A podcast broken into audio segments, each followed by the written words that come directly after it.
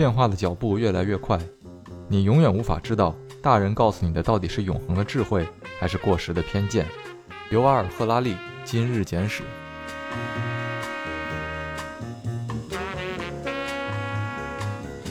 说到这里，就是很多这些词，其实它存在的点，其实就是有某一个人出来把之前你需要用几句话解释清楚的东西，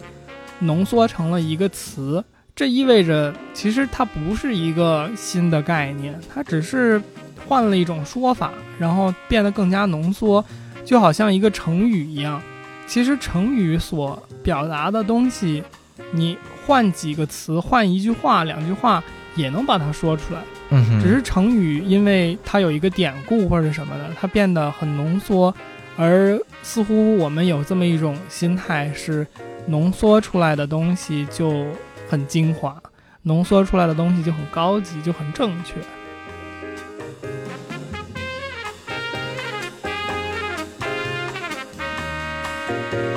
Hello，大家好，我是天域。劫机嗨寨，Hello，大家好，我是天宇，风之谷书的大白，欢迎收听一个自由作者和一个创业者的话题电台天域兔 FM。你可以在 Apple Podcast、Spotify、Google Podcast、荔枝 FM、网易云音乐、喜马拉雅等泛用型播客客户端搜索“天域兔”，拼音的天域和阿拉伯数字的二找到我们。本台的微博和推特账号现已上线，同样搜索“天域兔 FM” 可以找到我们。啊，在聊之前，我想要先跟大家道一下歉，就是今天这个。我家里因为大家都在这个家里上班的这个情况呢，导致我旁边有一个不得不在现在工作的人，他需要敲击键他的键盘和鼠标来卖弄自己并不怎么成熟的代码技术，然后，呃，所以在在我说话的时候，可能不可避免的会有一些键盘的声音，请大家包涵一下，谢谢。嗯，好吧，反正回到正题上面。好，今天的正题是长期主义，然后我们今天想聊这个话题，主要是。我跟大白说，我觉得这个长期主义是一个很值得拿出来去把它展开探讨的一个概念啊哈，因为长期主义听起来特别的光明，特别的光正，似乎它是一个。不能反驳的一个概念，因为它被所有人都用作一个正向的东西，就是好像这有什么不对的呢？对不对？所有人都在以这种态度说这个东西，然后当这个词汇变成一个很火的词汇之后，所有人都想往上面贴，它形成了这样一种现象。嗯，似乎一切解决现在这个不确定性时代的问题，都可以最终归结到这么一个词，就是嗯，长期主义。有道理。嗯，因为这件事本身确实有道理，这个事儿确实确实是有道理的，我一点也不反对这个观点，但我还是觉得要把它拿出来聊一聊，因为它听起来太光正了，光正到似乎大家已经不思考它背后所代表的意义的这个境界了，所以这种时候，我觉得总要有一些人把它拿出来，再重新深入的聊一下它到底是什么意思。嗯嗯。然后很具体的一个事情，其实不是最近发生的，是，嗯，大家可能听说过一个人叫李笑来，没有没有，哦，李笑来是最早是新东方的老师，嗯然后后面他出来最被人所熟知的是他应该是自称为中国比特币首富。啊哈，他之前在得到也开设过课程了，然后自己写过一些比较热销的书，比如说有一本书叫《韭菜的自我修养》，好像就卖的非常的火。嗯哼，嗯，我先在这里说一下，就是我没有听过李笑来老师的课程，也没有看过他的书。首先，我有关注他的微博，然后其次就是我之前也有听过一些关于他的故事和说法吧，因为在比较早期的时候也接触过一些比特币的行业的东西。嗯呃，另外就是我知道我们的一个听众和李笑来老师算是朋友，所以我我不在这里表达我对李笑来老师的喜欢或者是不喜欢，就我我作为一个中立的角色，我只是拿他来。引出这个话题，呃，李笑来老师应该最近在做一个叫 Box 定投践行群的这么一个东西，当然他做了很多各种各样的事情，这是其中的一个，呃，我注意到了的东西。然后他的那个践行群的大概的一个主张就是做事情、做人、做生意、做投资都要以一个长期主义的心态和方式来做。嗯哼，就是我有在他的微博上面看到他发关于他夸赞长期主义这种做事方式的。嗯我今天再去搜这个长期主义李笑来 和或者说就是我在李笑来的那个微博里面搜长期主义，我发现已经搜不到当时的那条微博了。我不知道他是删了还是怎么了，哦反正现在是不存在了。大家如果再去搜，已经看不到了。嗯但呃，李笑来本身就是一个有争议的人，然后他又经常去主张一些概念吧，其实还挺频繁的发生，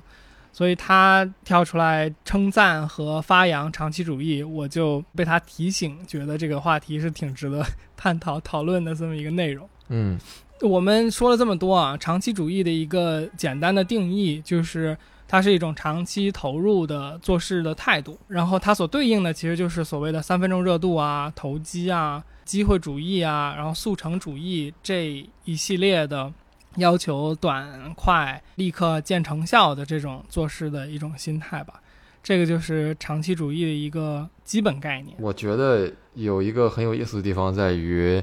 长期主义，你跟他说它相与它相对应的那些东西，你不觉得有点太多了吗？所以嗯，就是。OK，长期主义它对应的相反的概念究竟是什么呢？然后，如果我们用短期主义来描述的话，其实你会发现，好像这两者都包含了很多种我们生活当中要用到的这种操作方式。那我们就可能生活当中很多事情是无可避免的，是短期的，然后这样就导致了我们对长期的这种规划和长期的这种这种所谓的执着和也好，投入也好，对这样东西的一种敬仰吧，或者渴望。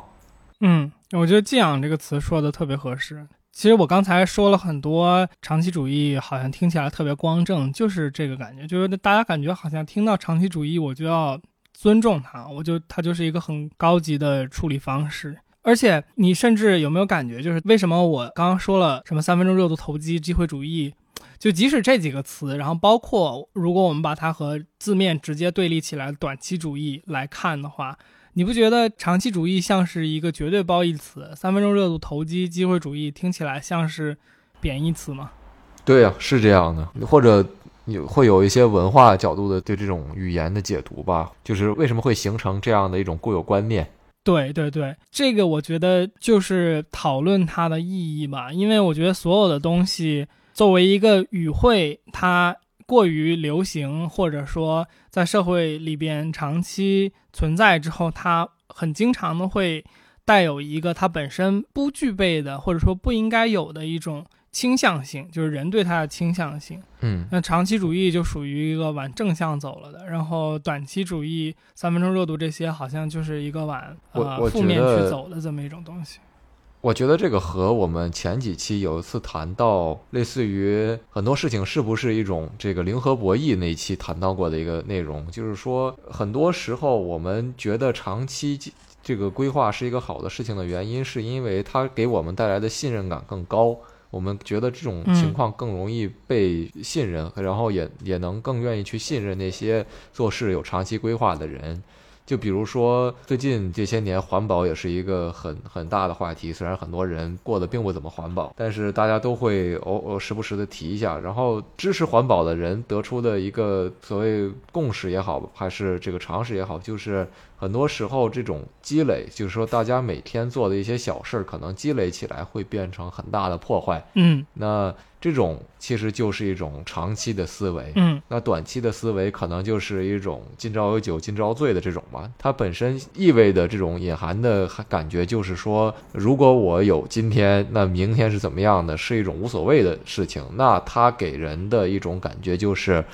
你不能确定能否跟这个人做长期的交易。而大家虽然都经常在说短期会带来各种各样的好处，如果你在生意当中可能也会发现，就是说，我不知道你是不是有这样的感受，很多的。呃，生意伙伴，你并不可能只跟他们只打一次交道，然后就大家就再也不见了，对吗？然后毕竟这个圈子的边界是有限的，或者说它成长的范围是是有一个区间的，它不可能无限的快速成长。那你在这个圈子里积累起来的东西，是你未来若干年可能会用到的。如果你为了不砸掉自己的招牌的话，你就必须要有一个长期的规划也好，思考也好，来指导你的行为。所以说，它带来的这种。利弊或者说给人的第一印象本身也是一个社会积累的结果，我觉得。嗯，是的，而且我觉得说白了，长期主义似乎就是在刚刚也提到过，就是他在对冲一种不确定性。而像你说的，一个践行这个长期主义比较好的人，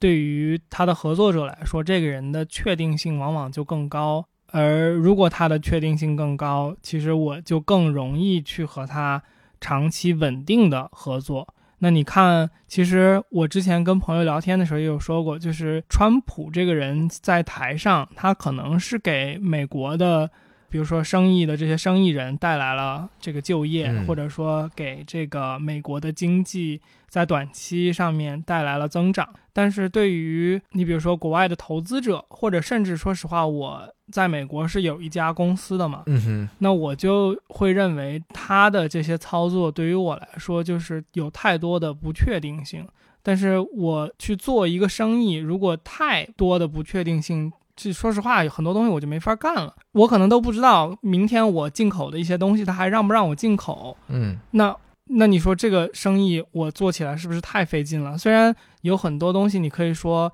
呃，你可以提前准备啊。你比如说，好像我们听说过华为提前准备了自己的一套系统、一套芯片啊，什么这那。但是这个这个事情对于很多做生意的人来说，他也是那种就是可以，但没必要。就是我何必？对吧？跟你在这里不确定，我去找一个能跟我确定合作的人，不就完了吗？对吧？嗯，说到这里，OK，我讲一个故事啊，关于这个长期主义的。其实这个故事是更直接导致我想聊长期主义的一个话题的来由。就是上周，呃，我回北京的时候，当时其实大白还在我家，然后我接了一个之前就认识的一个哥哥的电话。嗯，他是做。电商运营很多很多年的一个得楼吧，就算说他是个大佬。其实我之前找他问他能不能给我讲一讲，就是关于淘宝店的运营的一些经验，嗯，和以及怎么上手，在哪里看一些呃信息啊，或者从哪里看一些学习资料啊之类的这些，我想让他给我讲一讲，因为我后面想做一个小项目吧，反正就是业余的那种，会涉及到可能淘宝的一个店铺的使用。然后我我跟他讲说，我们来打电话聊一下这个事情。他当时就是都没有到打电话那一步，他在微信上面给我回的，立即就回的，秒回的内容就是做什么淘宝，做抖音。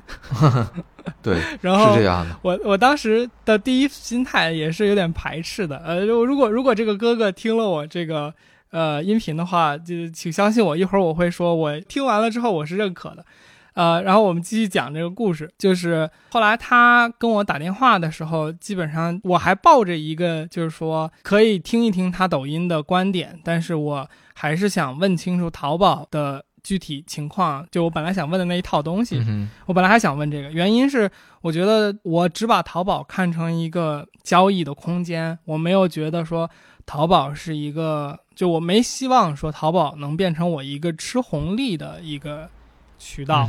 这个是我当时的心态，但是后来这个电话的最终的走向是，这个哥哥花了得有一个半小时吧，就说了两件事儿。第一件事儿是做抖音，第二件事儿是赶紧做抖音。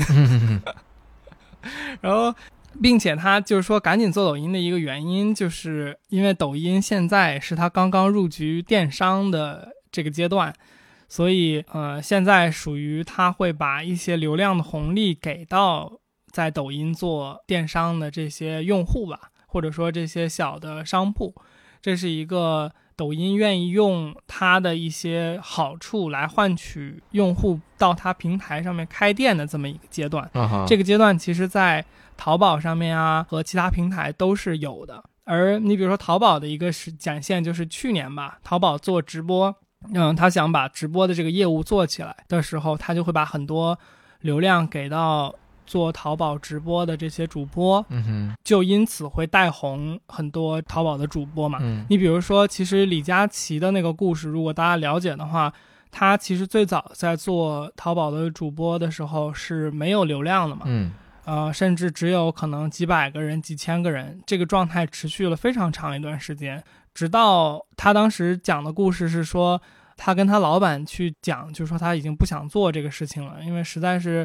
又非常累，又没有看到回报。然后他老板说：“你再坚持个，好像当时他说是多少几个星期，嗯反正就并不是特别长的一个时间段。如果这个时间他们坚持下来还不行，咱们就算了。”嗯而就在这几个星期，是淘宝开始决定去扶持他淘宝带货主播这一个分类的啊哈，人群的时候，然后李佳琦就随着那一波流量疯狂的开始增长。嗯所以就是这一段话或者这这个故事证明的一个点，就是平台往往在有如此大的平台吧，在进行一轮新的呃业务的调整，或者说一个新的方向的一个跟进的时候，确实他们会给到一些红利到具体的人和生意上面。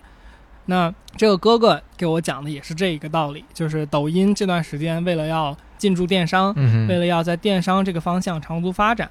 呃，它会给到你很多的优惠的待遇。嗯，呃，如果你要这个时候去做电商的话，不要去做淘宝，要去做抖音，并且这样的窗口，按他电商运营这个行业做了这么多年的一个经验，他说这种窗口半年都是很长的，可能两三个月甚至都没有就会变。你比如说之前抖音的，大家感觉抖音是一个你做短视频很容易增长，相对于啊，相对于其他的，比如说。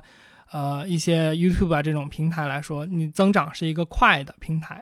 那个是因为抖音当时的主要的战场在短视频的业务嘛，嗯。那它的流量就会给到网红。而如果你去看，比如说近呃两三个月、近半年，你可以看到很多抖音上面很大的网红，其实他的关注的关注者的这个量是已经很很有一段时间没有一个很明显的增长了。嗯哼，这个的原因就是流量已经不分给他们了，最好的流量已经不分给他们了。所以，呃，说回到刚刚的这个观点，这个就和我们所谈的这个长期主义是一个很有冲突感的事情。嗯就是你想去做一个生意，那我们可能听起来长期主义的去做一个生意是一个似乎没错儿的事情，但是你又看到了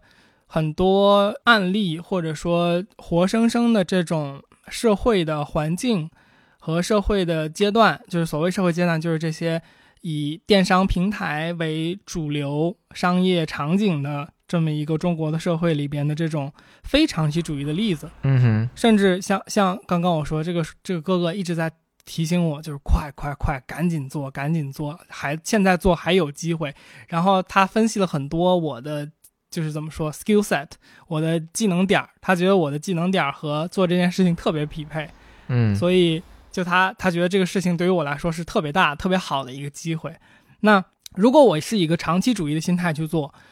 呃，你说我会选择这个吗？就这个这个不是一个问题啊，这是一个反问，就是说我会觉得，因为我甚至说实话，我甚至是抱着一个长期主义的心态，当时来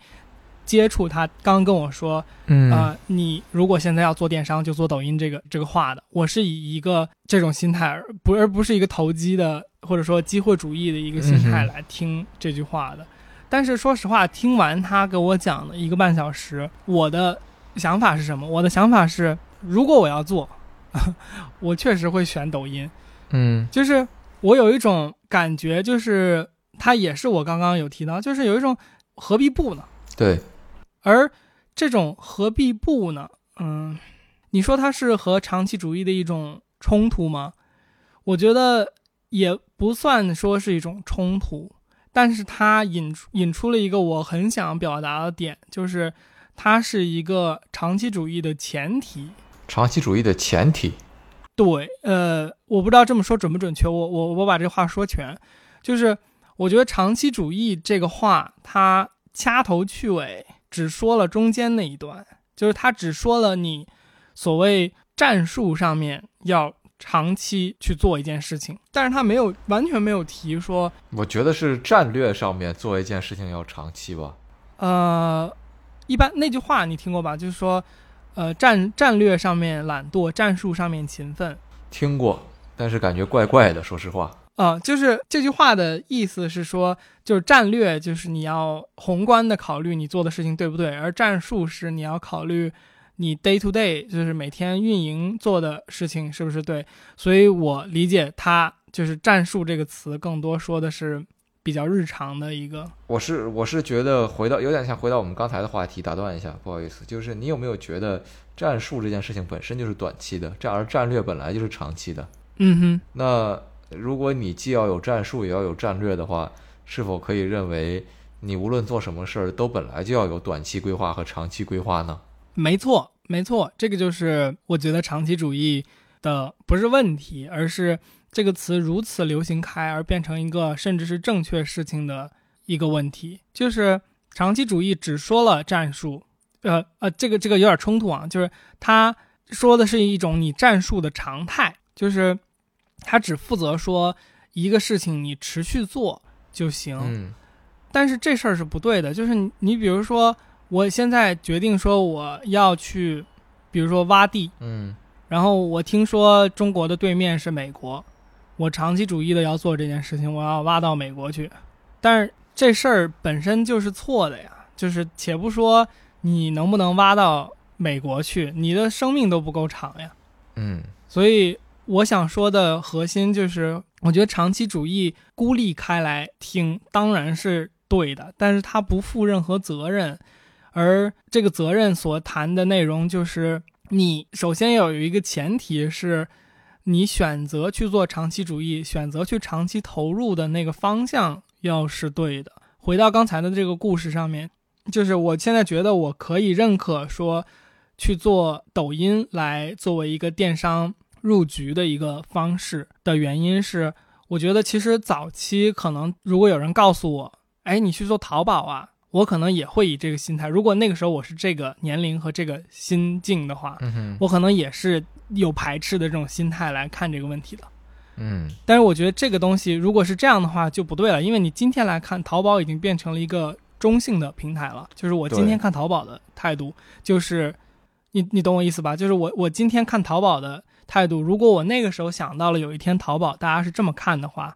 我可能当时就是假设我当时存在，并且遇到了同样的场景的话，我就可以选择淘宝啊。嗯那我就觉得现在我对抖音的态度就应该是这样的，就是我觉得如果我们认可说抖音是一个好的平台，并且如果它决定做电商，它是能够贯彻落实这件事情的，那它其实说白了，有一天它就会是一个类似于淘宝的存在。而到那一天的时候，你作为一个在抖音上面成长起来的品牌，或者说你作为一个在抖音上面成长起来的店铺吧，你就没有好坏之分了。我我不知道这个东西表达的清楚没有。嗯嗯，大概能明白。嗯，所以我想说的意思就是，我会觉得依附于抖音去起步，嗯然后去以这么一个它现在有红利的节点为跳板，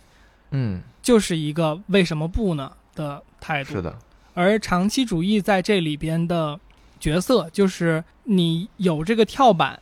不是这件事情的全貌，而是你可能是借着这个跳板来做一个比较好的启动，嗯。而后面你还依然是要以一个长期主义的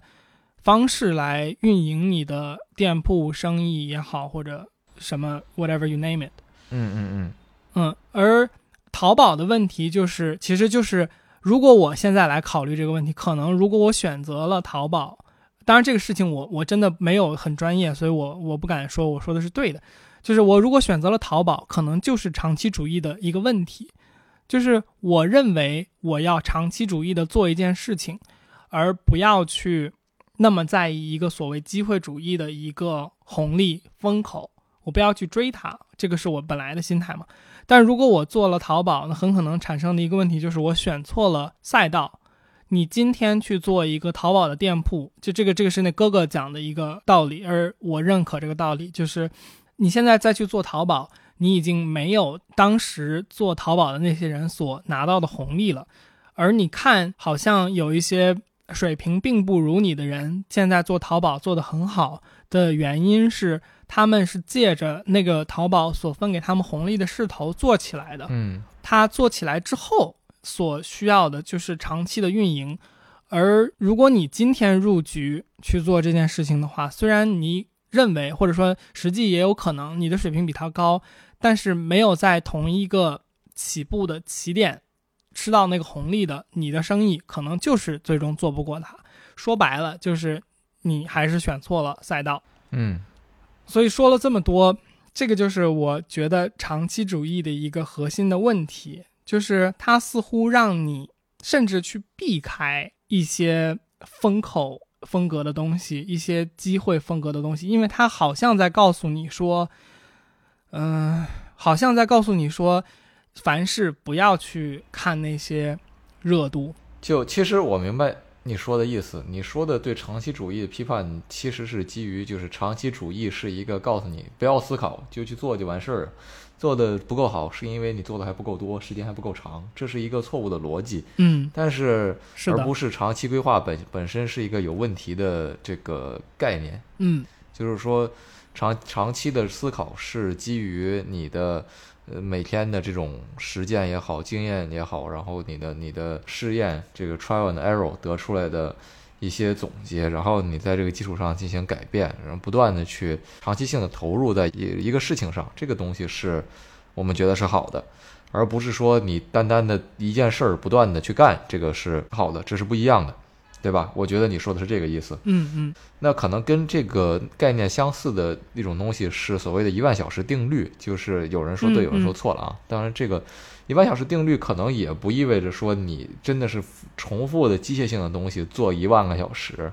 它它不代表你对这个学科没没有任何更深度的思考，而只是同同样一件事不断重复做一万个小时。当然，不同的人用语言对他自己的所作所为进行描述的时候，他可能并不能精准的把他做的每一件事儿都束缚呃都复述出来，他可能只是用一个非常概括性的词汇去描述今天做的可能十五件事儿。我随便举例子，比如说我今天在背单词，那背单词可能意味着你在对着那个单词书看，嗯也可能意味着你每个单词写上那么个五遍十遍，也可能意味着你你有一个套什么组合的方式来，比如造句也好，或者填空也好，那它都是背单词。嗯也可能你把这种几几种方法组合起来，然后每隔几天再复习一下，那这这样的一万小时会给你的学习成果带来很大的区别。我我不能明确的说哪一种一定是好的，哪一种对每个人最适用，但是你你能听出来这其中是不一样的。没错，那那这里面的差别就是所谓的，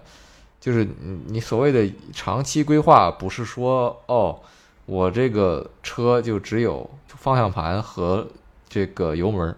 我选定了方向之后一脚踩死，然后你就开就完事儿了，它也不是那样的，对吧？你在高速公路上也要也要并道，也要看前面的车后面的车，大概是这样的一种意思。嗯，刚才的这段讨论让我感觉，任何的主义和词汇，它只能表达特别片面的一个观点，它是不能够覆盖很饱满的一种概念的。但是，就是我觉得有的词，就是像长期主义这样的，它让人们误认为它包含了很多内容，我觉得这个是不对的，这个是要拎我。我觉得很多东西都是这样的，就是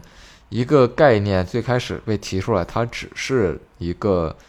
这个领域里面，甚至这个领域一部分，就是解决一个问题的这个东西。但一旦它被判断成很有用，有可能就像我们所谓的这个一个东西出圈了，对，它就被其他的领域拿来用。那它被其其他领领域拿来用的时候，实际上就被赋予了新的含义，被赋予了原本不属于它的含义，有可能是好的，也有可能是坏的。那我我作为一个这个，呃算了，就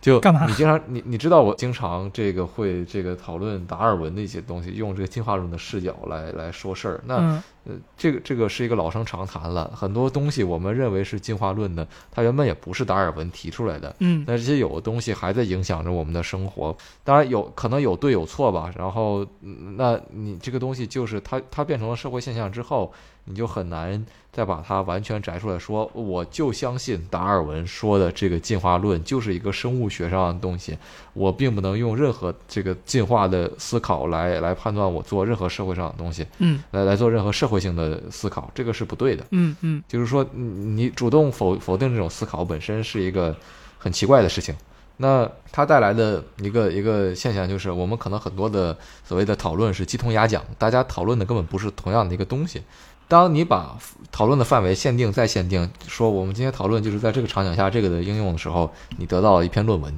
那论文大家都知道，没有人看的，对吧？就是你除非真的是就正好想问这个东西，或者这个东西跟你做做的特别有关联，不然你看到论文的时候，你你哪怕看了，你得到的想法可能也不是这篇文章的主旨。那这个能力本身甚至是需要锻炼的，对吗？嗯不是说任何一个人看到任何一篇文章都都能判断出它的主旨和逻辑是什么的。当然，除了读者本身需要训练，作者也需要训练。但是日常生活中，没有人给你那么多机会去训练，训练完了可能也没什么用。嗯嗯嗯嗯哼 OK，呃，我在这里稍微再拓展一点，就是嗯。如果这个话，呃，或者说就这个概念，因为它现在刚刚我们说它是一个孤立的概念，它只代表一小段的概念，也就是你在做事情或者说选定了一个事情之后，要以一个长期投入的态度来完成它。其实他说的是这样一个事情，但是我们刚刚抨击他的，或者说我们抨击的不是这个词，而抨击的是大家对这件事情有一个很完整的一个误解，就是大家完整的认为长期主义是一套做事的观念，就是它包括了我们刚刚讲的前提，但是它实际不包括嘛。但是如果这个概念它包括了前面的那个前提的话，其实这话就说满了，就是所谓说满了的意思，就是它有点像变成一种说，哎，你做事情的时候要先想清楚你事情做的对不对，然后你再以一种长期投入的态度去做这件事情，坚决的贯彻落实你认为对的那件事情。你发现没？这就变成一句废话了，就是这句话就没有意义了，这就变成了一个绝对正确的废话了。嗯，很多事情可能本来就是这样，就是只不过大家不会按照正确的方式去行事吧？我觉得。对对对，这就是所谓的你道理都懂，但是做不出来。其实我感觉我看长期主义的一些所谓的鸡汤文，就是我在研究这个话题的时候看到了一些鸡汤文。其实大家很多都在讲这个点，就是长期主义可能是一个你即使知道它是对的，但是你也做不出来。坚持不下去的一个态度，但是我觉得那其实就，嗯，就意义就不大了。然后我我刚刚看到，我看啊，有一个啊，我我看到了一句话，我给你念一下，就是长期主义的一些表现，嗯、是当你决定一个目标的时候，你首先需要坚定他的信念，或者说鉴定他的信念，然后确定这件事情是对的，以及根据你所确定的信念定制原则，并严格执行。我觉得这就是句废话，就是他把这个整个一套都说满了，嗯哼，说满了之后反而不至具备指导意义了。其实我觉得和小时候父母教给你最最最基础的道理是一个概念。这是一个嗯，我难以评论的话题，就是父母指导给我最基本的话题，我已经忘了。那可能其实是内心已经记住了，或嗯者叫身体已经记住了，但是脑子已经忘了。你本能的会这样去做了。那说到说回说回我们的话题，就是你所谓特别完美的这种嗯理论解释也好，是可能你某种程度上它并不存在，因为呃，特别是一个新兴的或者说刚出现的这样的一种理论也好，概念也好，你本来也没有机会能给它做出一个完美的诠释。那嗯提出理论的人本来也不是完美的人，他不可能包罗万象的去讨论这个东西每一个应用场景，就固然带来了它的一种局限性的必然。那在这种情况下，呃，所谓正确的废话，是因为我们可能本来已经花了大量时间去探索一个概念，它本来能究竟在什么场场合上应用，然后提出的这种所谓完美，其实就是一种对经验的总结的一种再包装吧。我觉得是这样的一种感觉。哎，对，没错，我这个就是你刚刚在讲这段话的时候，我想到的一个可以讨论的内容，就是其实我发现，就是现在这个时代，大家特别喜欢新的概念，然后这个概念往往是一个听起来很炫酷的词，对吧？就是比如说脑子里面第第一个想到的是去年还是前年得到，就是罗振宇他们会做那种跨年演讲嘛，嗯哼，然后他说了一个词叫“我辈”。就是我辈中人的那个我辈，然后这个词就是虽然它不是一个新词，但是罗振宇给了它一个新的定义，或者说在他的那一这个演讲的语境里边有了一个新的定义，嗯哼，而这个定义就被当成了这个词的一种新的流行用法，然后我辈似乎在很长的一段时间就变成一个比较火的词，然后前一段时间我听另外一个播客叫风投圈，他们有提到。小米他们去做小米生态链企业的时候，嗯，特别喜欢找一种市场，这种市场是那种有很多的小的玩家，但是没有一个特别中心的领头的这么一家企业的这种市场。他们给这个市场起了一个名字哦，这个不确定啊，不确定是不是小米他们的人起的，但是就是说，呃，有可能是小米他们起的一个名字叫蚂蚁市场，嗯。然后我就觉得说到这里，就是就是这个很多这些词，其实它存在的点，其实就是有某一个人出来把之前你需要用几句话解释清楚的东西，浓缩成了一个词。这意味着其实它不是一个新的概念，它只是换了一种说法，然后变得更加浓缩，就好像一个成语一样。其实成语所表达的东西，你换几个词，换一句话、两句话也能把它说出来。嗯，只是成语，因为它有一个典故或者什么的，它变得很浓缩。而似乎我们有这么一种心态，是浓缩出来的东西就很精华，浓缩出来的东西就很高级，就很正确。那我就觉得这个说的很像，比如说一句话，你把它，比如说你看历史书吧。一个历史书花了五百页，写的很详细，事无巨细的分析了一个，比如说历史事件，它的前后因果是什么样的，它的这个当时的呃呃内在环境也好，外在环境也好，然后分析了一通，最后作者告诉你，其实我这个研究还很不完全，我还有这样这样的资料没有没有办法解决。然后，所以说我的观点是一个怎么怎么样的观点。那这个东西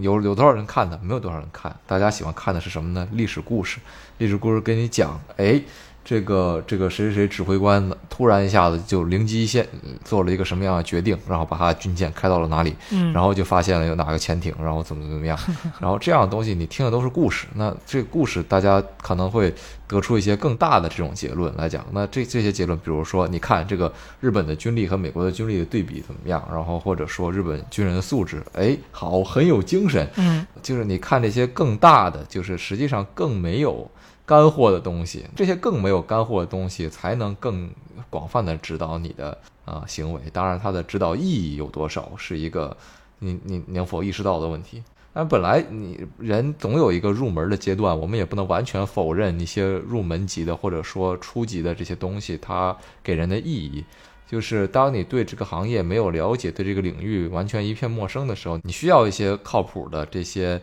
呃，带你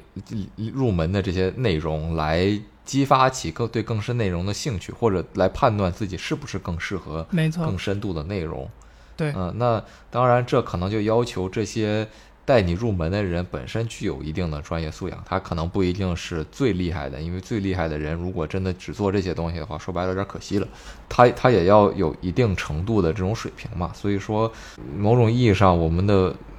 如基于市场的分配，如果是合理的话，那自然就会呈现出不同层次的人来做不同的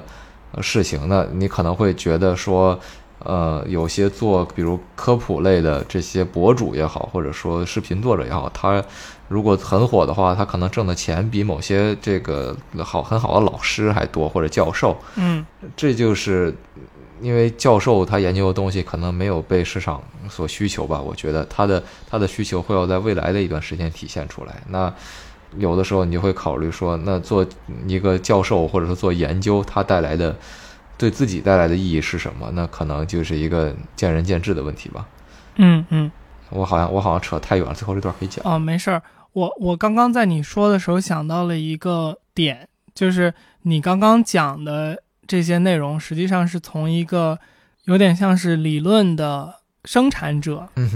的一个角度来说了一下这件事情。其实你让我想到，就是说我们作为个体，也就是或者说接收这些理论，而通过用这些理论指导我们做一些事情的这些人来说，其实也是像你说的，就是我你需要入门，知道很多事情，但是在你入门这个阶段过去了之后，而且有的时候没有门给你可入，你不知道怎么入门。啊、对这个，因为这个这个所谓的入门，其实就有点像说是该如何，比如说适应社会这么一个话题了，对不对？就或者说如何去工作这个话题太宽泛了，或者说太终极了。就是你刚刚讲的，其实是有点像是一个长期主义，比如说它的提出者的一个角度。有一些人需要给有一些理论做一些入门级的解释，然后有一些人在社会中的角色，就是理论提出者的不同分级，有一些这些人里边的人的角色，是他要提出一些简单的概念，帮助一部分人去入门。其实这个话题说的有点嗯远，就有点像我们去接触社会，而成功学也是你入门中的一个阶段。就我只是拿成功学来举例子。那你在这个阶段之后，你能不能像你学习其他的知识一样，去到一个新的高度来看待问题？是我觉得我们可能可以注意的一个点吧。就是比如说，你学习数理化，你不会永远停留在勾股定理这个层面，你可能学完的勾股定理之后，你会往前走，往前去学习这个。比如说微积分这样更加深一点的理论，深一点难度的东西，但是似乎我们在很多就是这些指导性的一些思想，我们有一些人会停留在一些基础的层面上面，他永远比如说停留在吃成功学那一套的这种层面上面，那我觉得这个就是一个比较大的问题吧。我觉得很多东西都是这样，就是你要有意识的去审视。自己是否在一个正确的趋势上面？呃，可能不是道路，而是趋势。就是如果你某一个方向的发展变成了一个非常横向的，没有上扬或者下降的曲线的话，说明你没有变化。如果你满意这种状态，这是好的；但是如果你不满意，而你又不知道，这就是一个问题。OK，所以就是最终。